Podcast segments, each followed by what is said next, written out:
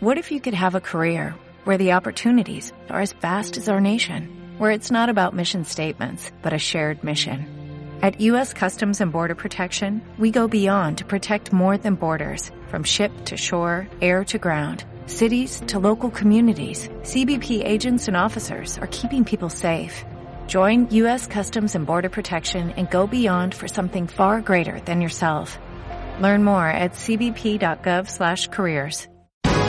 Aquí te lo contamos. Buenos días España. Buenos días.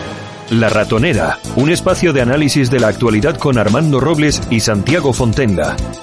Críticos, ácidos, alternativos, otra lectura políticamente incorrecta de lo que sucede en España, Europa y el mundo, y no nos cuentan. Y hasta Málaga que nos vamos como cada mañana, allí está en la redacción de alertadigital.com Armando Robles. Don Armando, buenos días. Buenos días, Santiago, ¿qué tal? ¿Qué tal todo? Oye, que ya queda menos ya para poder salir a hacer deporte. Aunque tú y yo, me parece mucho deporte, no hacemos, ¿no? No, no, es eh, justito y necesario, Santiago. Es decir, ir a la nevera por la cerveza y poquito más. y poco más, ¿no? Y nada, y ahora en estos días de confinamiento, pues a comer una paellita y a la playa. Poco, no, no, nada. es increíble. Bueno, vamos a ver. Eh, me escucho fatal aquí. Vamos a ver. Ferrol.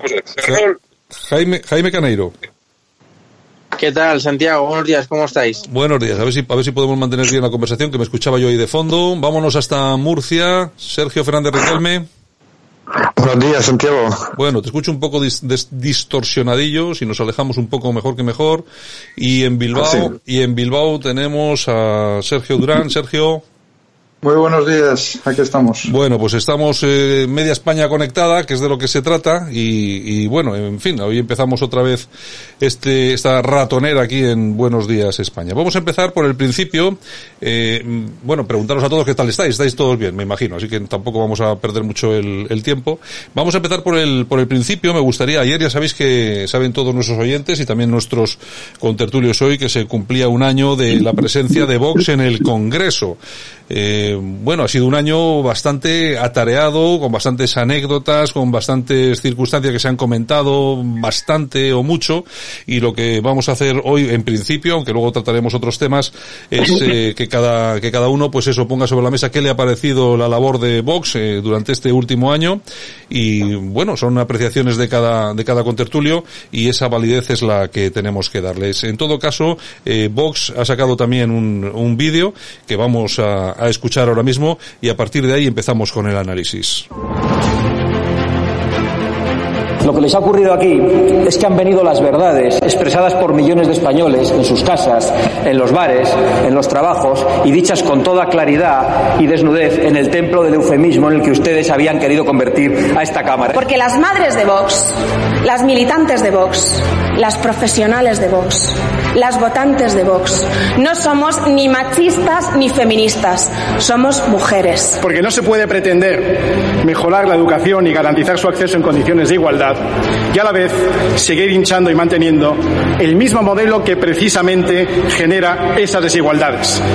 Porque ese modelo fallido es precisamente el Estado de las autonomías. Vox ya está aquí. Hemos llegado para quedarnos y hemos venido para defender lo que nadie hasta ahora se había atrevido. Como es de sentido común exigir que los extranjeros que cometan delitos graves o reincidan en los leves sean deportados a sus países de origen, con los que, por cierto, habrá que llegar a acuerdos para que cumplan allí su condena y para que no regresen jamás. Y desde Vox les quede muy claro, no solo protestaremos, no solo ejerceremos las acciones que creamos convenientes, sino que reivindicaremos la memoria y la dignidad de la gloriosa Guardia Civil, que tantos comandos terroristas desarticuló, que tantas vidas salvó y que desgraciadamente tantos muertos tuvo que enterrar. Así que si tenemos que compartir con proetarras estas instituciones, al menos que tengan la decencia de no citar a la Guardia Civil. La ley de memoria histórica es fundamentalmente un ataque a la libertad, además de un insulto a la inteligencia.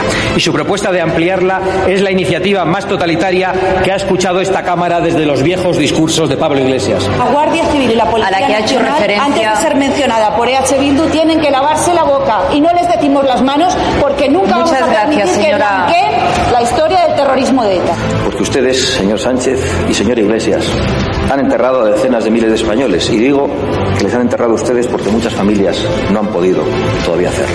Pero lo que sí les aseguro es que no van a poder enterrar su memoria, su recuerdo, aunque se nieguen de forma abyecta a darles el luto que merecen. Señor Sánchez y señor Iglesias, paguen las nóminas y váyanse. Don Armando Robles, ¿qué le ha parecido este año de Vox en el Congreso? Bueno, eh, antes que nada, claro, no, no creo que haya en este país un periodista que haya criticado más a Vox del sector nuestro, Santiago. Yo no he votado a Vox, yo voté al Partido Popular, hago esta aclaración en las últimas generales, también en las municipales y en las europeas, pero debo admitir, guste a quien guste o no, que Vox ha representado un contrapunto a la hora de poner sobre la mesa cuestiones, un discurso ideológico que había sido confinado, palabra de moda en estos tiempos, por el conjunto de las fuerzas políticas con representación parlamentaria, tanto de la izquierda como de la derecha liberal. Asuntos como la inmigración, como los lobbies homosexistas, como las ideologías de género, como la memoria histórica, como el totalitarismo ideológico de la izquierda, como todas estas pandemias sociales y morales que han sido introducidas en España por los sucesivos gobiernos socialistas, sobre todo los de José Luis Rodríguez Zapatero, y que Mariano Rajoy y Soraya no tuvieron el valor de revocarla aun teniendo mayoría absoluta en la Cámara, pues debemos admitir que este discurso ideológico, que ha sido eh, abandonado deliberadamente por la derecha liberal, lo ha rescatado Vox y ha puesto sobre la mesa cuestiones que de no haber existido la voz de Vox en el Parlamento, pues mucho me temo que habrían quedado confinadas durante todos estos todos estos meses solo por esta, por esta cuestión. Insisto, desde la perspectiva de alguien que no ha votado jamás a Vox, ni piense, ni creo que lo vaya a votar en el futuro, pues creo que la, la, la, entrada de Vox en el Parlamento ha supuesto un refrescante, una, un, una refrescante bocanada de oxígeno, sobre todo a la hora de defender cuestiones ideológicas como esta, que habían sido liberadamente confinadas y ocultadas por el conjunto de las fuerzas políticas con presencia en el Parlamento.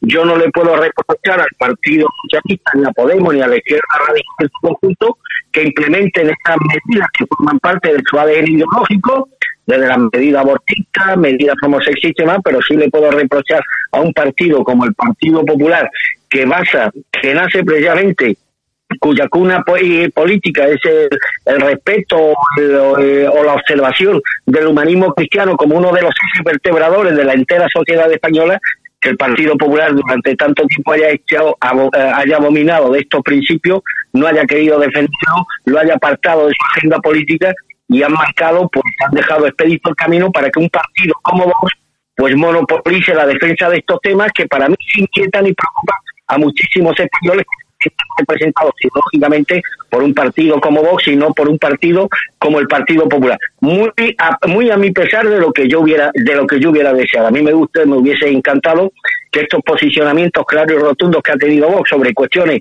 que han sido deliberadamente opacadas durante tantos años, las hubiese asumido el Partido Popular echado como bandera la defensa de esos principios humanísticos que están además en el ADN de su de sus principios fundacionales, la defensa del humanismo cristiano. Con el paso del tiempo, el Partido Popular se ha convertido en un partido exclusivamente de gestión, una gestión económica que hay que admitir que ha sido bastante notable, pero que ha dejado en barbecho estas cuestiones ideológicas que tienen mucho que ver con la salud moral, con la moralidad de la entera sociedad española y que por consiguiente ha sido Vox el encargado de reivindicar eh, este tipo de, de, cosas que el Partido Popular, de una forma libre y voluntaria, pues ha, ha, renunciado a defenderlas por espacio de muchos años.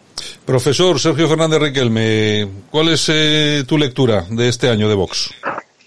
Pues muy similar a la que ha planteado Armando. En primer lugar, Vox ha aportado a España, al Parlamento, la, la entrada de, del nuevo movimiento eh, identitario soberanista europeo en una versión particular, pero en una versión casi homologable a lo que sucede en el resto de Europa y en el resto del mundo. Además, el fichaje de Buxade creo que confirma esta tendencia que habrá que ver luego en el futuro eh, si va más por los derroteros de Hungría, por los de Polonia o por los del mundo euroatlántico. En segundo lugar, porque ha dado voz a muchísima gente, como ha señalado Armando, que se encontraba huérfana de representación política en España, sectores nacionalistas, sectores eh, religiosos, sectores más tradicionalistas, eh, sectores liberales conservadores de la vieja guardia del PP e incluso eh, sectores obreros que nativistas, ¿no? ¿no? que consideran que hay que defender en primer lugar los intereses de los españoles. Y en tercer lugar también, como ha, señalado Armando, ha, ha puesto sobre la mesa eh, una libertad de expresión que yo creía que estaba desapareciendo en España. Ha puesto sobre la mesa temas eh, que parecían eh, para la partitocracia actual que no tenían sentido plantearlos, que ya habían sido superados, pero en la defensa de la familia, la defensa de la vida, la defensa de la unidad de España, la defensa de cierto grado de libertad económica, la supresión de las autonomías o su modificación, han puesto sobre la mesa temas que eran muy necesarios y que ahora con la pandemia que estamos sufriendo se están evidenciando como, como importantísimos. Por tanto, yo creo que son tres elementos que, que Vox ha aportado al panorama español y que responden eh, a, lo que está sucediendo en el mundo y también a un, clamor que había en muchos grupos sociales de que hubiera una libertad de expresión más amplia en temas eh, eh, que el PP había enarbolado en muchas ocasiones o que los partidos de izquierda más burgueses que obreros habían abandonado por completo. Vemos cómo eh, Vox en las últimas elecciones ha tenido una gran representación o una representación bastante considerable en los barrios obreros que tradicionalmente se consideraban como el núcleo duro de la izquierda española. Jaime Caneiro, ¿cuál es tu opinión? ¿Qué tal, Sandy? Buenos días. Buenos días. Bueno, pues eh, tengo que decir antes de nada que, por supuesto, Vox eh, eh, no es mi enemigo políticamente hablando, ¿no? Mi único enemigo políticamente hablando es, en este caso, pues la izquierda en su conjunto, ¿no? Pero tengo que decir varias cosas y espero no olvidarme de ninguna, que considero que son todas importantes. En primer lugar, Vox ha venido bien porque lo que hace es, eh, digamos, provocar al Partido Popular que se ponga ciertamente las pilas.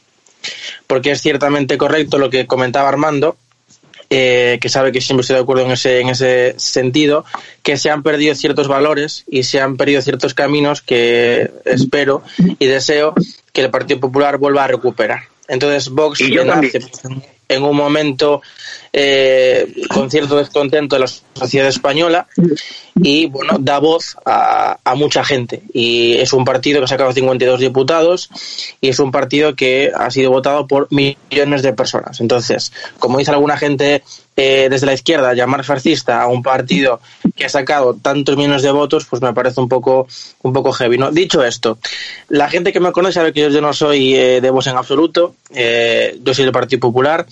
Dicho esto, quiero ser lo más objetivo posible. Miren, Vox es ciertamente un partido populista. Eh, es verdad que eh, tiene un marketing que es invidiable y que muchos partidos políticos deberían de utilizar, porque la verdad es que es el partido político que más seguidores tiene en, las, redes sociales, es el partido que más cala su discurso y eso es algo que en política eh, vale mucho. En este año Vox no ha hecho absolutamente nada políticamente hablando. Eh, quiero decir, tienen, han tenido la oportunidad, allá donde han eh, gobernado con coalición, la Comunidad Autónoma de Madrid, por ejemplo, también en Andalucía, y no han hecho nada. Es decir, eh, han propuesto alguna cosilla y demás, pero que al final, al, cabo, ya después, cuando toca gestionar y toca ponerse las pilas, ya Vox se, olvida de ello, ¿no? Es un poco como Ciudadanos. Mucho al principio de que dan el gobierno y de que aportan, pero luego todo papel mojado y en el día a día, y me consta que es así, no aportan absolutamente nada. Luego tienen algunos eh, discursos que a mí ciertamente me preocupa. Yo no sé si son liberales en lo económico o no, porque unas veces dicen que son liberales, pero luego otras veces quieren un, Estado centralizado.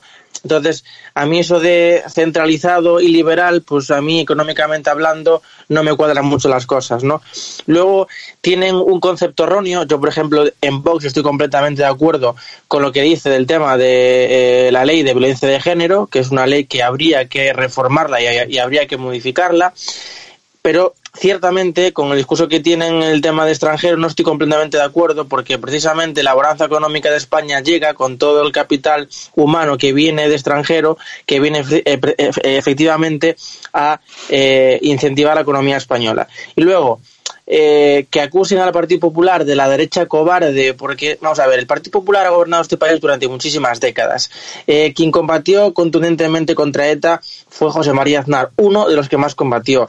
De hecho, el líder supremo de Vox, Santiago Bascar, estaba en el Partido Popular en el País Vasco en la, en la época de ETA, cuando precisamente su padre lo intentaron asesinar. Entonces, sabe perfectamente Abascal, por mucho que diga, que el Partido Popular es un partido que más ha eh, condenado el tema de ETA y que más ha luchado contra, contra ETA. Y para terminar, tengo que decir que al fin y al cabo los ciudadanos lo que quieren es eh, un gobierno que sepa gestionar, un gobierno que le, que le resuelva sus problemas, un gobierno que le lleve a largo plazo a España a lo más alto. Y eso, eh, lamentándolo mucho, don Santiago y el resto de, compañeros, dudo mucho que eh, Vox lo ofrezca. Y para finalizar, eh, tengo que decir que la política no siempre es igual, es decir, no es blanco-negro. Las sociedades avanzan, las sociedades cambian y la derecha que teníamos en el 2000 o, o directamente en el año 90, pues no es la que tenemos actualmente. ¿Por qué? Pues porque, porque básicamente la gente evoluciona, las mentalidades cambian y por tanto la labor de un partido político, si quiere tener éxito y sobrevivir, es ir adaptándose poco a poco a esos nuevos cambios sin, efectivamente, eh, olvidar ciertos pilares. Y ahí reitero y repito que estoy de acuerdo con Armando, que te puedes adaptar sin perder los pilares básicos de lo que, de lo que eh, consideramos como eh, derecha. Y ya, pues eh, para finalizar, aquí se comentaba el humanismo cristiano y es que el Partido Popular nunca se ha olvidado de esos valores. Yo no sé de dónde sacan ustedes que el Partido Popular ha olvidado este pilar. Y definitivamente, pues mire, como decía al principio Santiago, y con esto ya voy terminando, Vox no es mi enemigo. Vox es un partido que entiendo que ha llegado para quedarse, que tiene sus diputados, que tiene sus votos, pero eh, creo que en el momento en el que vivimos, creo que estar hablando desde Vox, de derecha cobarde hacia el PP, en un intento de acabar con él, pues creo que no va a ningún sitio. Vox no es mi enemigo, repito, mi enemigo es la izquierda, pero Vox lecciones al Partido Popular, partido que por cierto ha gobernado este país durante muchísimo tiempo, pues las justas. Eh, Sergio Durán, en Bilbao.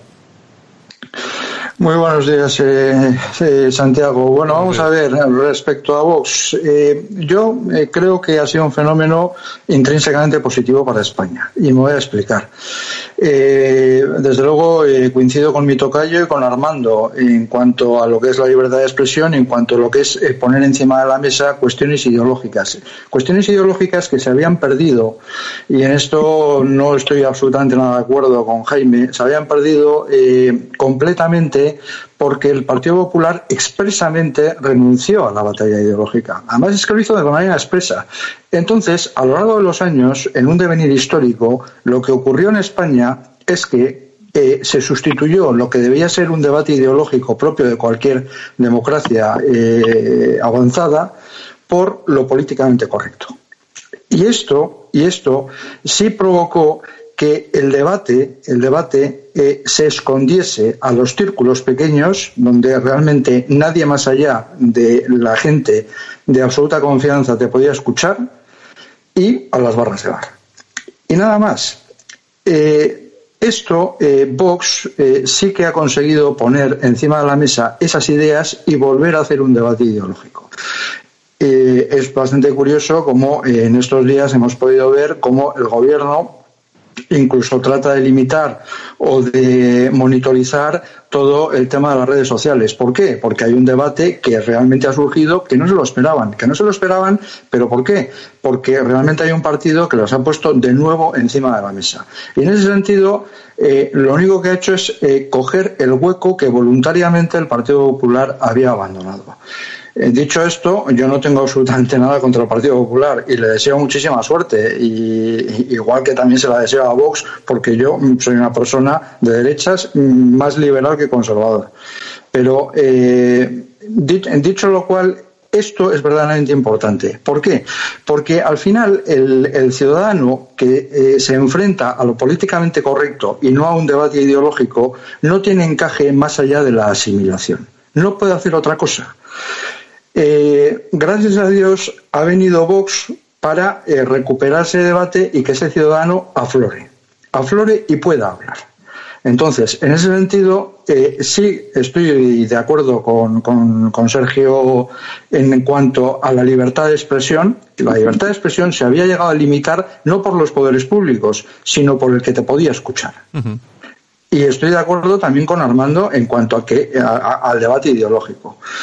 Eh, el Partido Popular debería recuperar eh, la voluntad de llevar el debate ideológico más allá de la gestión. Que el, tema de la gestión, eh, nadie duda de que, de que sean buenos y que ha habido momentos en España que efectivamente eh, la gestión del Partido Popular ha sido sobresaliente, sin duda alguna. Pero eh, la política no solamente es gestión, la política también es esperanza, también es eh, entrar en, en, lo que a uno le identifica, con lo que uno cree. Y, eso es ideología, eso es ideología, eso es el famoso relato que tanto dice la izquierda y que al fin y al cabo el relato no es otra cosa que esa razón por la cual el dominado, es decir, el pueblo, eh, acepta el poder del dominador, es decir, de la clase política. Y si se olvida el relato, eh, o si el relato solamente es de izquierdas, eh, vamos a tener gobiernos de izquierdas durante décadas. Eso es lo que yo creo. Armando, el Partido Popular no ha abominado de los principios fundamentales del humanismo cristiano, ha abominado de todos los principios fundamentales del humanismo cristiano, desde su apoyo al ensanchamiento de las leyes abortistas, su connivencia con la izquierda en los temas relacionados con la ideología de género, su complacencia con la ampliación de las leyes laicistas y más, que nos ha convertido en un Estado laico, es decir, en un Estado sin, eh, Dios y en tantas y en tantas pandemias morales que han sido apoyadas por el Partido Popular. Mira, esto consistía hasta la llegada de Vox en lo siguiente. Es un ejemplo muy fácil que lo van a entender. La gente hay un gran consenso político en cuestiones eh, relacionadas con la ideología, en cuestiones morales. Por ejemplo, hablamos del tema aborto, tema ideología de género, tema matrimonio gay, una vez que se aprobaba en el Parlamento se acababa una trinchera, tal fin que nadie podía cuestionar estos asuntos que formaban ya parte pues del acervo democrático y formaban ya parte de la verdad oficial que no podía ser cuestionada ni revisada y aquel que se atreviera a contrapuntar, a contrapuntar o a cuestionar estas cosas fuera inmediatamente acusado de, pues, de todo, de cavernario, de fascista, de xenófobo, de machista, hasta que entra vos y dice, no, no, estos temas no generan un gran consenso social porque hay muchos millones de españoles que se a estas normas que han sido aprobadas con, el, con, con la connivencia del Partido Popular. Y a partir de ahí se genera otro debate distinto y entran en discusión y se ponen sobre la mesa temas que ya habían sido finiquitados por los partidos tradicionales del sistema izquierda y derecha liberal y liberal y que no estaban ya eh, expuestos a revisión ni a discusión alguna por parte de la opinión pública. Y aquel que se atreviera a comentarlos o a cuestionarlos pues era anatemizado con los peores anatemas nunca mejor dicho por parte de la de, estos partidos tradicionales. Hasta la llegada de Vox que vuelve a poner en candelero temas que parecían eh, asumidos por la generalidad de los españoles y como hemos visto no era así. Y yo una cosa que no le puedo aceptar bajo ninguna circunstancia, es más, no se lo digo al porque no lo conozco, no lo conozco personalmente, pero solamente desde una perspectiva de traición a España y a los valores que no son consustanciales, se puede defender la inmigración y se puede decir que la inmigración ha sido algo positivo porque nos ha aportado capital Sí, te pierdo, te pierdo, hermano, Armando. Sí, sí, me, me escucha. Sí. Sí, dime. Eso no lo puedo aceptar desde ninguna perspectiva. Mira, Santiago, si me da, esto me gustaría aclararlo un poco. Los europeos autóctonos, los españoles autóctonos, hemos sido y somos esclavos del resto de pueblos del mundo y tenemos que trabajar gratis para ello. Tenemos que regalarle nuestro dinero, nuestros recursos, nuestros conocimientos. ¿Qué coño ha aportado la inmigración a nuestro país? Lo único que hemos hecho ha sido salvarlos de una muerte segura a causa de su absoluta incapacidad para prosperar por medios propios. Lo único que tienen que hacer estos colectivos inmigrantes es votar a los partidos de izquierda solo por nacer de otra raza. En un país de blancos como España se tienen más derechos y menos obligaciones. Muchos españoles de origen europeo, como en nuestro caso, yo por lo menos hay rincones de Málaga en los que me siento extranjero en mi propio país. En algunos barrios de Málaga se han convertido ya en una minoría oprimida unas costumbres extranjeras no están siendo impuestas en los espacios públicos. Los paisajes urbanos de muchas ciudades españolas están siendo transformados por la edificación de mezquitas, que son la expresión de una toma de control simbólico del territorio español. Los programas escolares y su aplicación son adoptados según la exigencia de estas minorías llegadas de fuera. Los principios constitucionales están siendo pichoteados. España se está convirtiendo en multicultural, en multiétnica y por lo tanto en multiconflictiva, por efecto de la continuación incesante de la inmigración que defiende el Partido Popular y los traidores que defienden la inmigración. Los salarios están bajando, han bajado en muchos sectores y oficios obreros de la construcción y la obra pública, empleados de la hostelería o de los servicios de ayuda a las personas, artesanos, pero incluso también técnicos, ingenieros, sobre todo en informática, que se han visto afectados y se han tenido que ir a trabajar a otros países extranjeros. Los jóvenes que entran en el mercado laboral son las primeras víctimas de este fenómeno. La apertura de la frontera está ofreciendo una inmensa reserva de mano de obra a la sociedad industrial y capitalista, mientras que el estado del bienestar garantiza todos unos ingresos mínimos.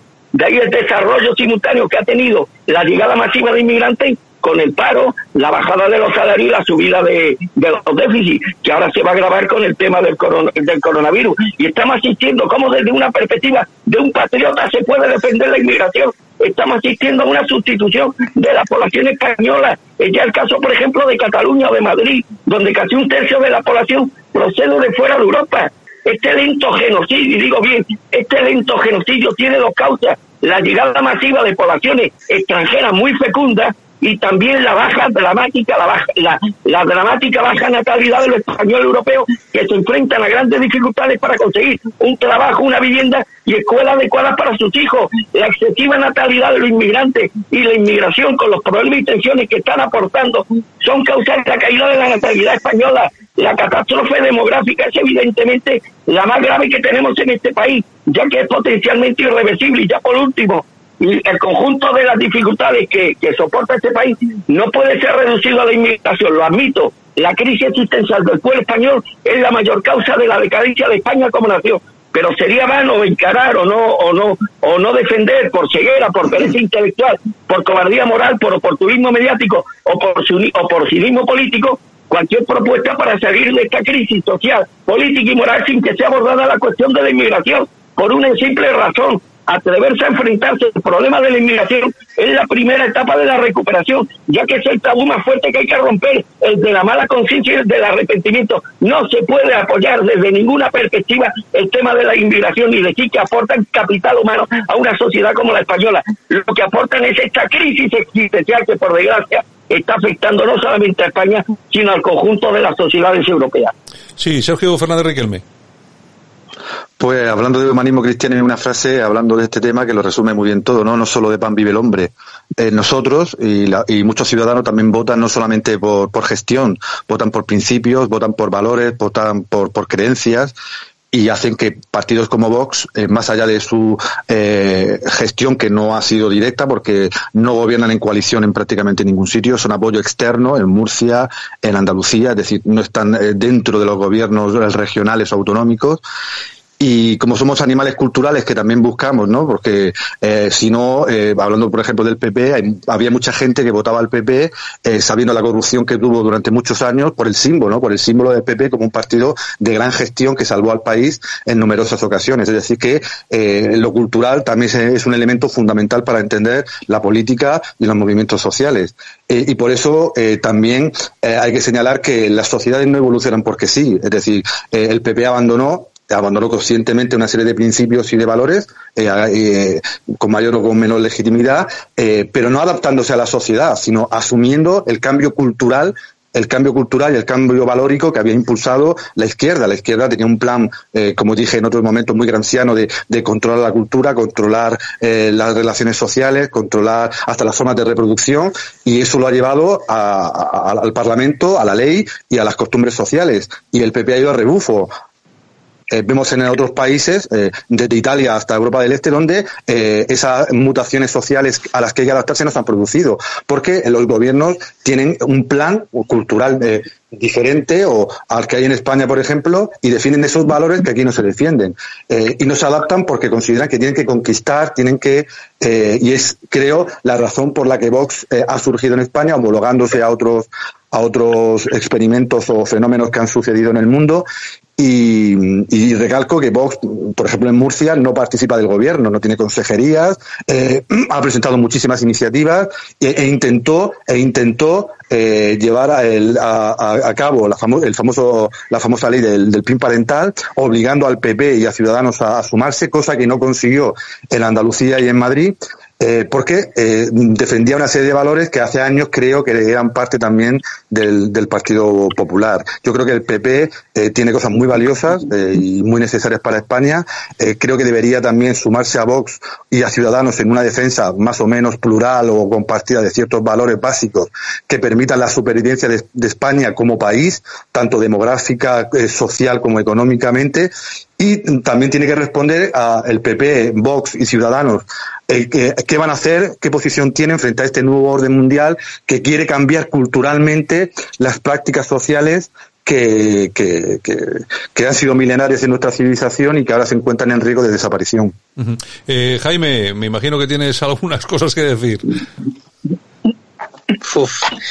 Yo, eh, por partes. Eh, mira, sabe, sabe Armando que, que, le tengo cariño y aprecio. No nos conocemos personalmente, pero por lo que hemos compartido, sabe que le tengo cierto afecto y, cierto cariño. Pero eh, Armando, mira, hay cosas que se pueden decir y otras que no se pueden decir. Y lo que acabas de decir no se ajusta a la realidad. Y permíteme que te explique. Vamos a ver. Eh, yo cuando hablo de inmigración y de gente extranjera, hablo desde un procedimiento legal. Gente que viene a este país completamente regulada y que viene a trabajar. Que viene a trabajar y que en los momentos en el que eh, hemos tenido bonanzas económicas, superávit y que hemos eh, crecido económicamente como nunca se había crecido, es gracias precisamente a todo ese capital humano que venía a trabajar a la construcción, que precisamente contrataban empresas españolas que hablan mucho de patriotismo y de bandera de España y contrataban no a españoles, contrataban a gente de fuerza. Así que el primero que tiene que dar ejemplo son las empresas españolas de contratar a españoles y no coger mano de obra barata y de fuera. Eso en primer lugar. Y la gente que vino aquí vino a trabajar y a contribuir, porque la gente que venía aquí recibía una nómina, cotizaba en España, ¿eh? A, las arcas públicas y demandaba en España, generando riqueza y crecimiento económico. Eso por un lado. Además, deciros una cosa, España también fue un país extranjero y un país inmigrante. Y yo como gallego tengo que decirte que Galicia fue una de las comunidades autónomas donde más gente se fue a trabajar, eh, sobre todo durante el franquismo y nos recibieron con los brazos abiertos. Y decirte otra cosa muy, muy, muy importante. Eh, en este caso. Sí, perdón, dime, dime. Sí, a ver, eh, vamos a ver, vamos a dejar, a ver, Armando.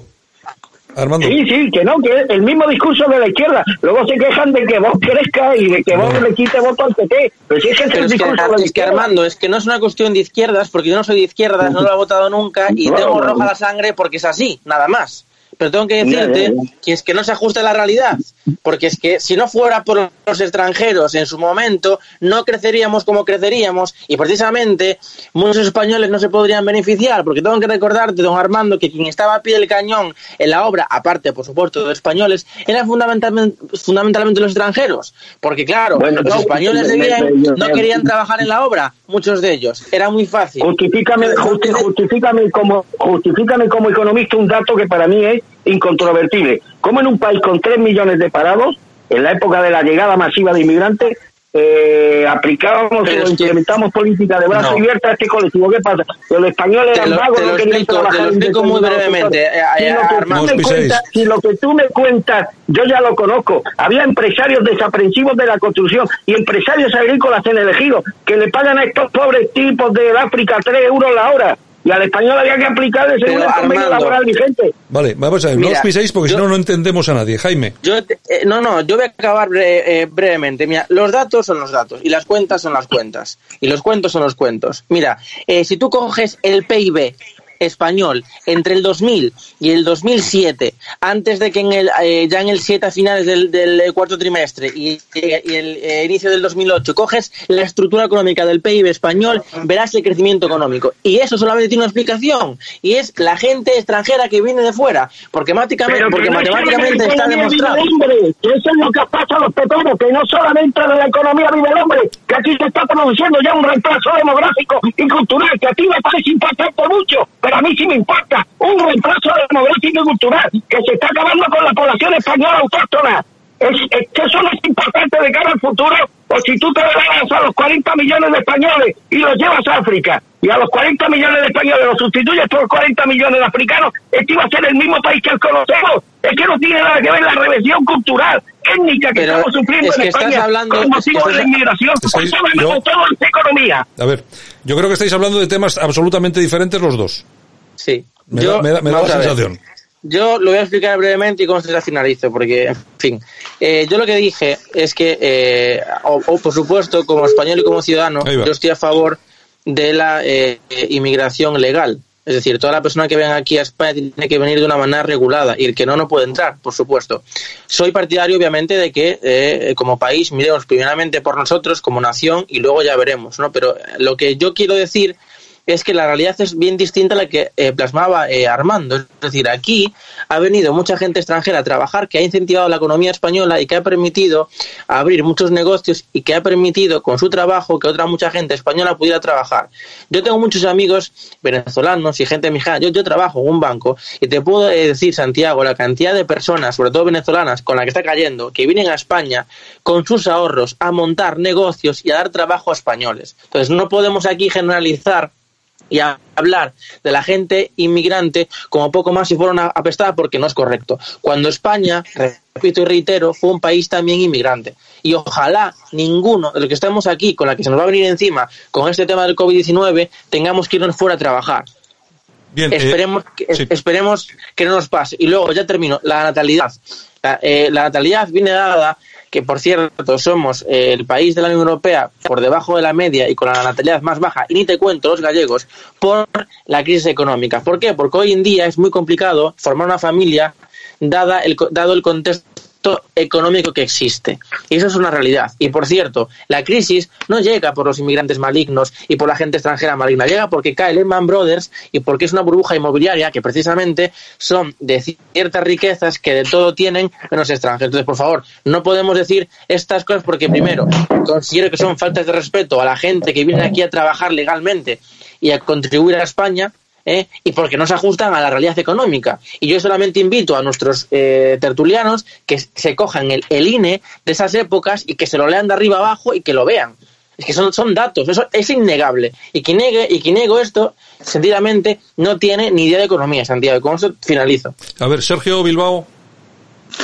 Bueno, pues eh, vamos a ver sobre la inmigración. Eh, yo, vamos, tengo que decir que el que viene con el procedimiento legalmente establecido, pues bienvenido, bienvenido es porque generalmente lo que hace, según ley, es venir con un, con puesto de trabajo ya.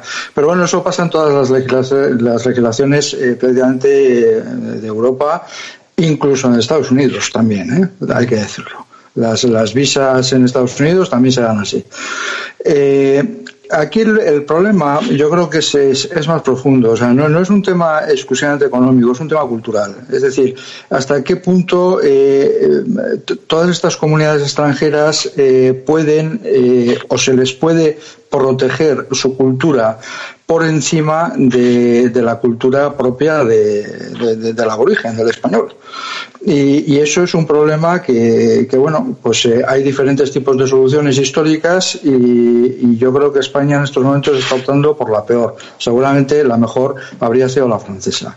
En cualquier caso, creo que es un tema eh, bastante, eh, bastante menor en cuanto a lo que es, la, inmigración legal. Otra cosa es la inmigración ilegal, que es muy numerosa también en España. Seguramente es el país eh, de Europa con mayor inmigración ilegal y que históricamente fue un ministro socialista el, que, fue Caldera, creo recordar, el que eh, dio el visto bueno eh, para aquella inmigración, dando papeles prácticamente a, la inmensa mayoría de la gente que estaba en aquel momento. Eh, todo aquello, cuando luego vino los gobiernos del Partido Popular, no se modificó porque ya no se podía modificar, y en esas estamos, con un porcentaje de población muy elevada, a la que tampoco en estos momentos España tiene capacidad ninguna, con los índices de paro que tiene, para dar solución. Eso por un lado. Por otro lado, yo creo que el debate ideológico es bastante más profundo que lo que es la inmigración y que afecta directamente a lo que son las relaciones familiares y, las relaciones entre las personas. Eh, yo creo que el gran lobby de la izquierda en estos momentos es el feminismo. Eso es para mí eh, totalmente evidente. Eh, de hecho, hipotecaron esta gran crisis sanitaria precisamente para beneficiar al lobby feminista en la manifestación del 8 de marzo. Es el gran lobby. Y ese gran lobby eh, está eh, absolutamente empeñado en destrozar el núcleo de la familia tradicional que, es una familia tradicional que funciona en todas eh, las sociedades occidentales y sustituir eh, por el Estado, por la tutela del Estado. Es decir, eh, estamos llegando a un momento en, las legislaciones que se están dictando en España en que cada uno de los cónyuges no habla con el otro, sino que habla con el Estado. Yo te denuncio. Eso es así. Eh, entonces, eso es ideología. Recuperar esa familia es algo muy complicado y es parte de lo que es el debate ideológico. Ojo, es la familia a la que cuando alguien se queda en paro y va perdiendo todo tipo de prestaciones, recurre para sostenerse económicamente, porque desde luego el Estado no es capaz de dar eh, económicamente una ayuda a cada uno de los españoles, por mucho que se diga y se empeñe. Eso es imposible. Eso es imposible. Y tampoco Europa lo va a pagar, porque no lo está pagando para sus propios ciudadanos, le va a venir el españolito a pedir la ayuda universal ese escudo social del que habla la izquierda, la izquierda podemita, etcétera, es absolutamente imposible. Sin embargo, el feminismo se ha centrado en la destrucción de la familia. Y eso es un debate ideológico que el, Partido Popular eh, debería haber entrado. Y sin embargo, en el Congreso de Valencia dijo, yo no voy a entrar absolutamente en ningún tipo de debate ideológico, que era el momento en el que el progresismo socialista había surgido dos, tres años antes, y pues simplemente eh, no se atrevieron. Y aquello se convirtió en lo políticamente correcto. Y había cuestiones de las que ya no se podía hablar. Vox, y vuelvo al, inicio de, este debate, ha recuperado ese debate ideológico. Yo no sé si al final esto le, reportará votos a Vox o el Partido Popular será capaz de coger el testigo y decir, bueno, bien, vale, eh, ya lo voy a asumir yo que tengo más tradición y al final acabará gobernando el Partido Popular. Pero desde luego hay cantidad de españoles que se habían sentido absolutamente huérfanos y que estaban en un proceso de asimilación similar, pero similar al, de, al que estaban los judíos en el primer tercio del siglo XX, de asimilación a las sociedades. ¿Por qué? Porque nos, o sea, la gente se sentía extraña en estos valores nuevos eh, de laboratorio que, que habían surgido y que, y, que, y que de repente dominaban todos los medios de comunicación una y otra vez y si los negabas dejabas de ser persona. Por eso necesitabas la asimilación. Vox ha recuperado el debate ideológico y eso es sano. Eso es sano intrínsecamente en cualquier sociedad democrática. Bueno, señores, hemos perdido comunicación con Armando. Estoy intentando recobrarla, pero bueno, eh, si podemos bien y si no, seguimos hacia adelante.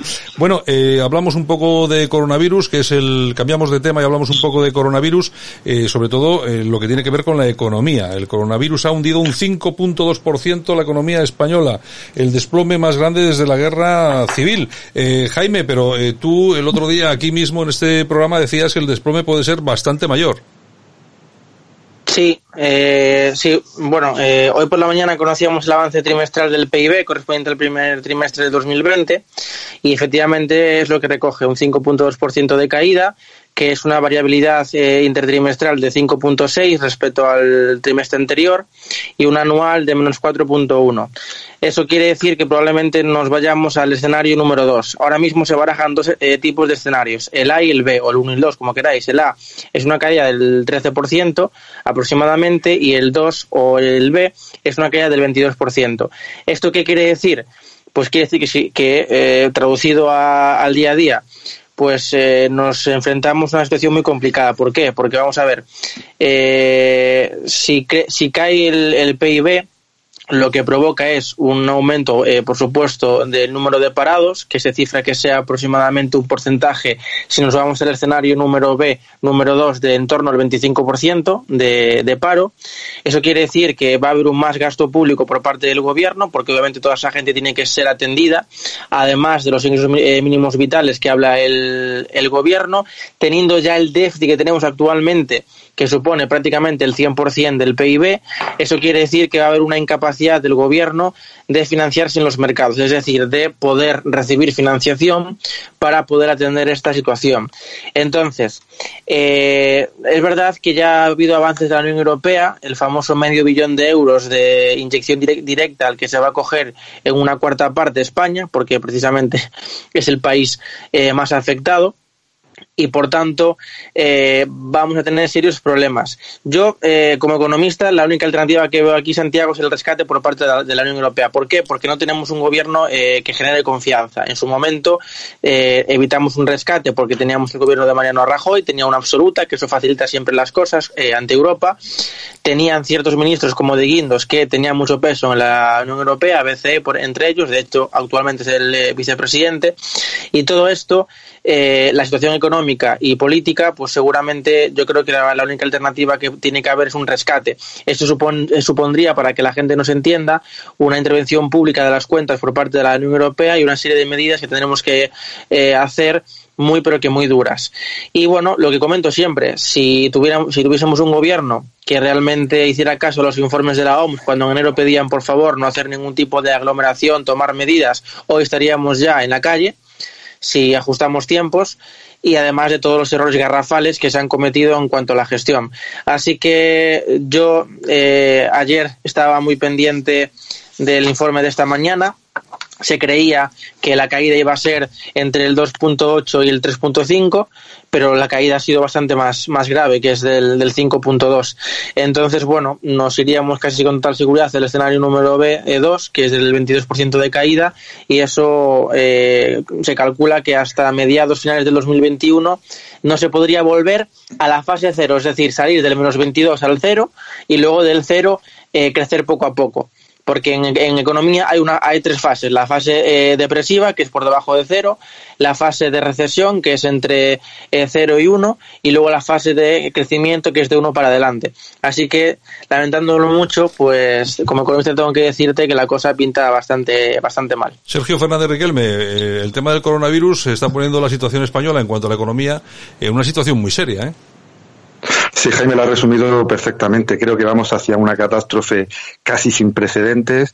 El gobierno le ha visto las orejas al lobo y ha decidido empezar a, a intentar abrir la economía de una manera sui generis, eh, caótica, si los, los, oyentes lo, lo, van a entender mejor eh, con este con este ejemplo. Si caótica ha sido la gestión de la pandemia, de la alerta sanitaria, parece que más caótica va a ser la, el desconfinamiento o la salida de, de la crisis. Hay que prepararse para lo peor, tanto a nivel económico como a nivel social. A nivel económico, pues eh, tenemos aquí un economista que lo va a analizar mejor que nosotros, pero a nivel social las consecuencias pueden ser eh, tremendas. En primer lugar, porque eh, estamos viendo que muchas personas que se habían acogido a ERTES o ayudas sociales de diverso tipo o no las están cobrando o están, o están desalentando a que eh, vuelvan al trabajo lo antes posible.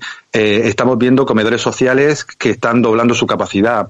Vamos a ver en, dentro de poco los datos reales del paro cuando se acaben los ERTES, cuando los autónomos no puedan volver a trabajar cuando se levante el confinamiento. Ahí vamos a ver las cifras reales del, del impacto social que tiene la mala gestión de la pandemia y la mala gestión que vamos a tener de esta recuperación eh, por fases, eh, con desmentidos, con improvisaciones que sobre todo están asustando a los ciudadanos, están haciendo por primera vez que las encuestas reflejen la caída del gobierno, que los gobiernos autonómicos se rebelen, que incluso el, el presidente de Aragón eh, señale claramente a Pedro Sánchez como uno de los principales responsables de lo que va a pasar y va a acelerar, creo yo, esta guerra cultural que estábamos señalando eh, respecto a vos. Si me permitís solamente una cosita que estaba relacionada con el tema anterior, eh, eh, se está calculando que la demografía va a caer muchísimo más por esta crisis, ¿no? Que España va a caer incluso por encima, por debajo de uno en las tasas de, de natalidad, pero yo como experto en sociología en política social vuelvo a insistir en que hay que superar ese mantra que existe en la sociedad española y en las sociedades occidentales que se tienen hijos por dinero. Se ha demostrado cualitativa y cuantitativamente que las sociedades no se tienen hijos por dinero, ni por trabajo, ni por riqueza. Las sociedades más pobres son las que tienen más hijos.